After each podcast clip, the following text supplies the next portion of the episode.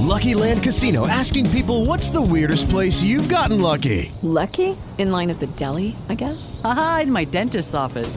More than once, actually. Do I have to say? Yes, you do. In the car before my kids' PTA meeting. Really? Yes. Excuse me, what's the weirdest place you've gotten lucky? I never win and tell. Well, there you have it. You can get lucky anywhere playing at LuckyLandSlots.com. Play for free right now. Are you feeling lucky? No purchase necessary. Void where prohibited by law. 18 plus. Terms and conditions apply. See website for details. Y aquí está conmigo Marta Zapata. Doña Marta es reincorporada de las antiguas FARC. Estuvo 22 años vinculada a las FARC y ahora le apuesta a la paz. Doña Marta, bienvenida. Eh, muy buenos días, saludar pues este espacio. Mi nombre es Marta Zapata, eh, es guerrillera de FARC. Eh, ¿Usted se reincorporó hace cuánto? Con el proceso de paz de hace...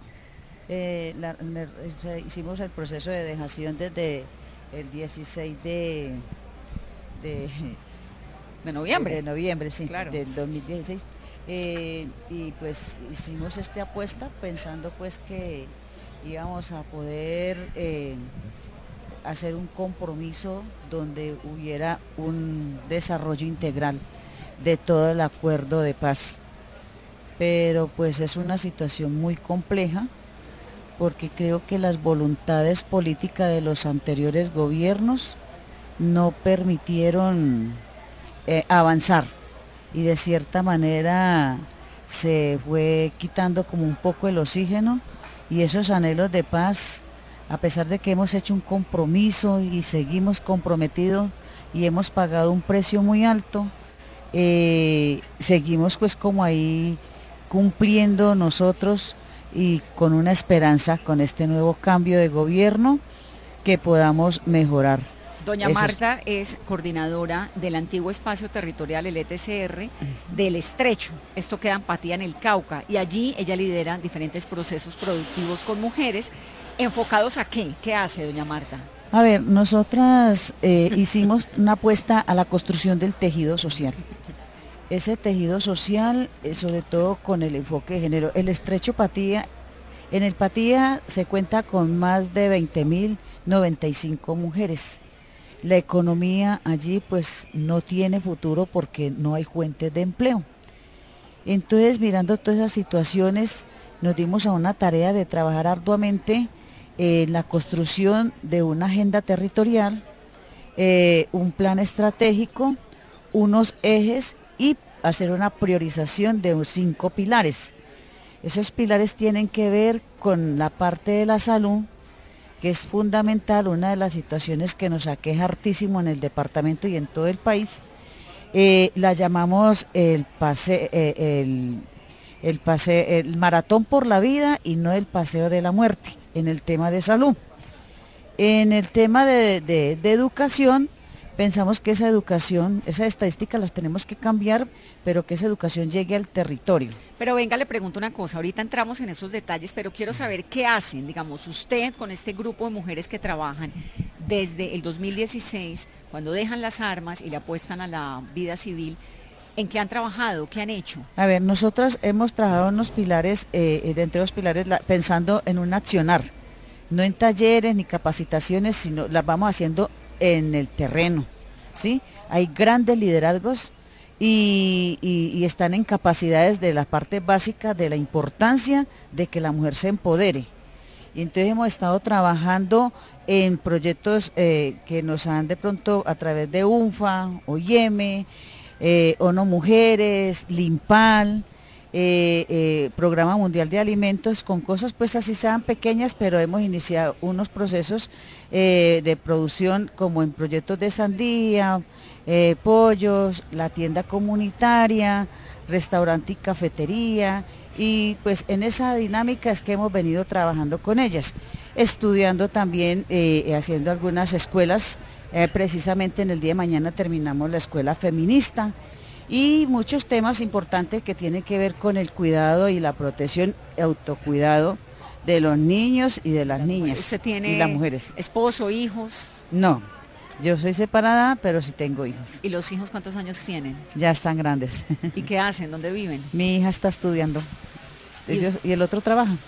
Doña Marta, y este tema de la violencia de la que yo hablo, ¿cómo los afecta? ¿Cómo le afecta a usted particularmente que le apostó a la paz? Pues sobre todo uno lo mira con mucha preocupación porque creo que desde sus inicios el, eh, el anterior gobierno debió de entrar a fortalecer esas zonas donde nunca hubo gobierno y donde nunca ha llegado todavía aún que permitiera eh, brindar garantías, pero garantías sostenibles, vías de penetración, producción, un campo que pudiera gozar de una tranquilidad a través de la economía, de soluciones.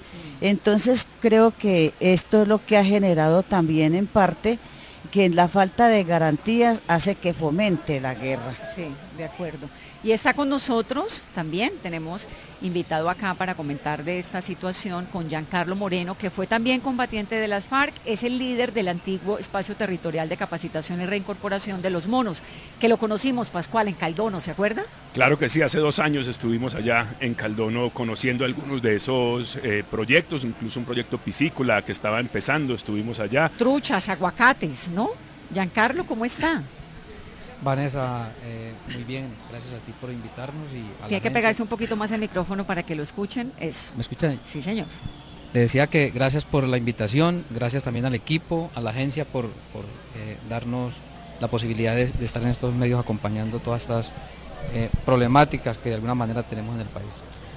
Pues bien, aquí- Giancarlo, cuéntenos un poco qué ha pasado en el ETCR, cuánta gente todavía está ahí y, y cómo van esos proyectos productivos que, que vimos hace dos años empezando. Bueno, nosotros estamos eh, actualmente, el colectivo que siempre hemos estado en Caldono, nosotros somos una cooperativa que vincula 435 personas en proceso de reincorporación o su grupo familiares. Eh, de estas personas pues tenemos algunas que han sido asesinadas y es un lamentable caso. Ayer estábamos enterando de los compañeros que nos asesinaron el 21 en el municipio de Caldono. Entonces eh, estamos ahí, estamos hoy pasando de un, de un espacio territorial a conformar la primer ciudadela o el primer espacio territorial ya con arraigo territorial. Estamos hoy construyendo Para vivir vivienda, allí. viviendas El- en ese espacio. El compañero que dice que asesinaron la semana pasada, ¿quién era y por qué lo asesinaron? ¿Era un excombatiente también? Era un- una persona en proceso de reincorporación, miembro de la cooperativa, pertenecía al espacio, eh, era, pertenecía también al resguardo indígena de San Lorenzo de Caldono y estaba de- desarrollando su proceso de reincorporación en Caldono. Pues, ¿Quién lo mató? Es, es un tema que estamos eh, en, digámosle, en proceso de investigación desde el resguardo que se está manejando la situación. Digámosle que hay muchas, muchas problemáticas en el territorio que no permiten decir o identificar responsables. ¿Problemáticas de qué tipo?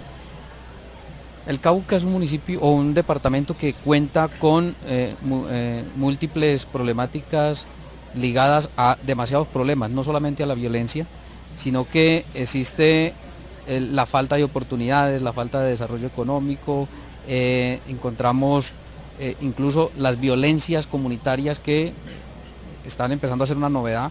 Yo veía un artículo que publicó o una entrevista que dio eh, un mayor eh, que fue ex consejero del CRI, mayor Alfonso, y él planteaba algo que es novedoso y que es un tema que tenemos que empezar a revisarlo con detalles, y es que hoy estamos encontrándonos con esas fronteras invisibles en, las- en la zona rural. Es eso que exis- existe en las ciudades Eso no existía acá, ¿o no sí? existía, hoy lo estamos viendo Y, y esas puede- fronteras invisibles son que yo tengo clarísimo cómo son en las ciudades, pero cómo se están viendo en el campo. pues hoy, hoy según la información o según la- los datos que entregaba eh, el- la autoridad, planteaba la conflictividad en, y esas barreras invisibles entre veredas.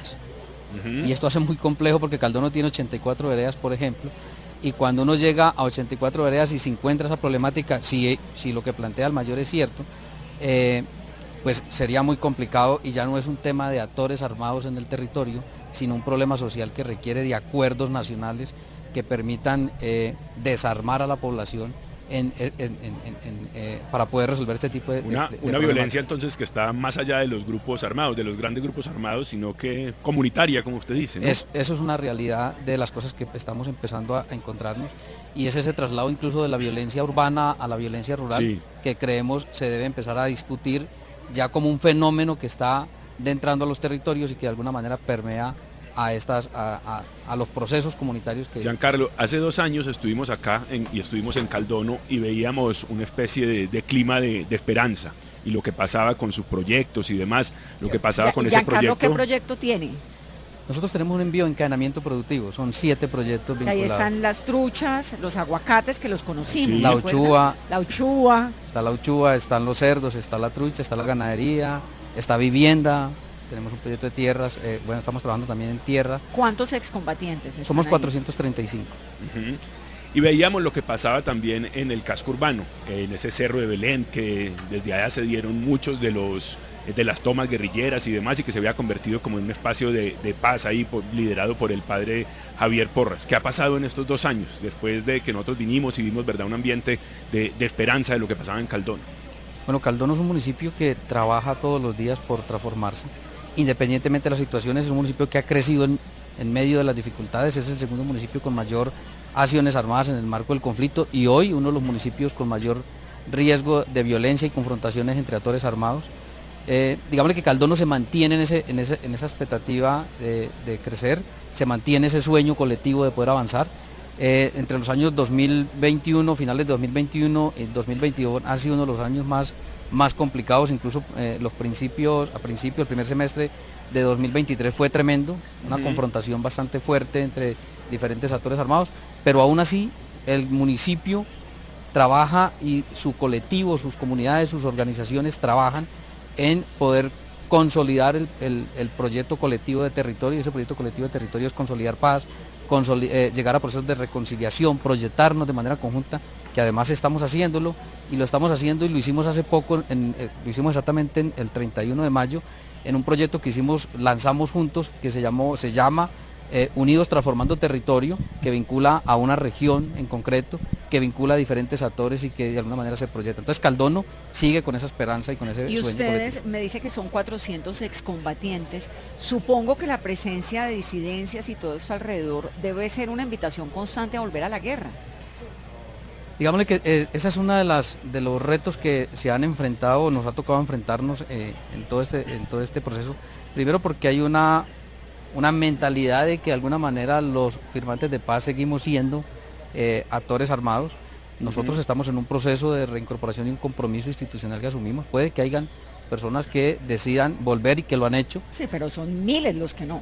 Mm, pero nosotros seguimos en este proceso y seguimos con ese compromiso. Nosotros estamos, nuestra, somos una sola organización, está ubicada en Caldono, pero tenemos, la población está dispersa en 10 municipios del departamento. Pero hay una amenaza, Giancarlo, es lo que quiero preguntarle, si hay, digamos, estos grupos armados delincuenciales, ¿los, los invitan a ustedes a la guerra? Hay, hay una invitación permanente, eh, eh, digámosle que a las personas, pero pues esto es una decisión que cada persona debe tomar, si sí o no, partiendo de, partiendo de un elemento fundamental es que ya todos tienen familia. Nosotros en el, en el censo 2020 que hicimos, eh, ya teníamos 544 niños. Imagínense. Es decir, ya es imposible darle una, una... Entonces, está la gente, Pascual, que, exacto, que le ha apostado a la paz, que le siguen apostando a sus proyectos productivos, que han tenido unas limitaciones muy fuertes, porque aquí el cambio de gobierno del uno al otro los dejan abandonados, como nos contaba doña Marta, con sus iniciativas inconclusas, pero es lo que hay. Y le quería preguntar también a los dos, si se quiere, las expectativas que había con la llegada del gobierno Petro y las expectativas que hay. Eh, ¿Se ha visto un cambio respecto al, acuerdo? ¿Un interés distinto? ¿Una voluntad política distinta? Eh, ¿Cómo han visto ustedes eh, este primer año de gobierno? A ver, yo creo que siempre desde el primer momento que inició ese proceso de elección, todos pusimos una esperanza una esperanza porque llevamos más de 200 años que no cambia en nada eh, eh, el bienestar para el pueblo colombiano. Y pues juzgar ahorita apenas a un año cuando llevamos un problema de más de 200 años es muy complejo, pero sí tiene un compromiso, una voluntad política para poder eh, llegar a los territorios y ir mejorando pues la calidad de vida y en todos los aspectos económicos, políticos y sociales. Y sobre todo eh, ha, brindado, ha brindado unos espacios muy importantes a las mujeres, eh, como es la resolución 1325, eh, que fue adoptada por el Consejo de Seguridad de Naciones Unidas Esto antes no se había visto y esto nació hace 23 años. Apenas hace un añito tuvimos el primer encuentro de la socialización de esa resolución. Esto es, esto es un espacio de interlocución, de incidencia, de participación de las mujeres en el aspecto, en todos los aspectos, y de protección eh, y, de, de no violencias contra las mujeres y las niñas. Entonces creo pues que, que hay una, para mí hay un avance importante frente a este espacio. Y Giancarlo, ¿cómo ha sentido con esperanza primero, luego no, luego sí? ¿Cómo ha sido esta transición de gobierno? Bueno, yo, yo siempre creo que tengo una claridad para dónde vamos como, como proceso y no, su- no nos sujetamos a la visión de un gobernante, no. Pero sí hay un, hay un tema que creo que es importante resaltar y es, eh, Colombia es un país de, demasiado, de demasiados desacuerdos.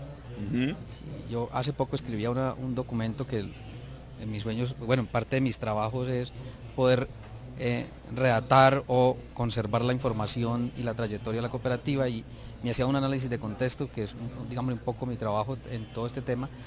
Y cuando uno hacía el análisis se encontraba que hay unas comunidades con una sobrecarga política unas comunidades que todo el año y todo el tiempo están en elecciones. Es decir, están, cuando uno mira, por ejemplo, vamos a poner el ejemplo de Caldono, Elecciones de juntas, alcaldes, gobernadores, eh, eh, senadores, todo el tiempo estamos en política. Entonces, tenemos unas comunidades ocupadas haciendo política todo el año, las 24 horas, todo el tiempo. Es muy difícil poner de acuerdo a un país eh, con esta problemática. Creo que lo primero que tenemos que hacer en este proceso es despolitizar el país. Es el primer paso. Creo que... O sea, sí la veo. creo- ahí que- vamos, ahí vamos, Giancarlo. y creo que parte Usted. de la parte de la de la apuesta de, de- de- de Gustavo Petro como presidente que eh, le está apostando es a despolitizar el país bajo un acuerdo nacional que no ha sido posible consolidar, pero que bueno, ahí estamos. Ahora, yo que resalto de todo este proceso, primero es que eh, Gustavo Petro apenas está comenzando. Él lleva un año, pero apenas está enderezando y su plan de gobierno comenzó hace meses. Es decir, apenas está comenzando. Creo que la forma de evaluarlo sería al segundo año de su gobierno para poder decir si fue un gobierno eficiente o no. Giancarlo Pero- estuvo pero cuántos años en las FARC? Yo estuve cerca, cerca a los 20 años. A los 20 años, imagínense, 20 años y lleva 6, 7 años ya, ¿no? En- en este proceso, sí. En este proceso de legalidad. Voy a hacer una pauta rápidamente con las noticias, con otras informaciones y seguimos. Estamos acá en el corazón del Cauca, en Popayán. Gracias, doña Marta. Gracias, Giancarlo, por abrirnos gracias. las puertas y por contarnos sus historias. Hello, it is Ryan, and we could all use an extra bright spot in our day, couldn't we? Just to make up for things like sitting in traffic, doing the dishes, counting your steps, you know, all the mundane stuff. That is why I'm such a big fan of Chumba Casino. Chumba Casino has all your favorite social casino style games that you can play for free anytime, anywhere with daily bonuses. That should brighten your day a little. Actually, a lot. So sign up now at chumbacasino.com. That's chumbacasino.com. No purchase necessary. Group. Void were prohibited by law. See terms and conditions. 18 plus.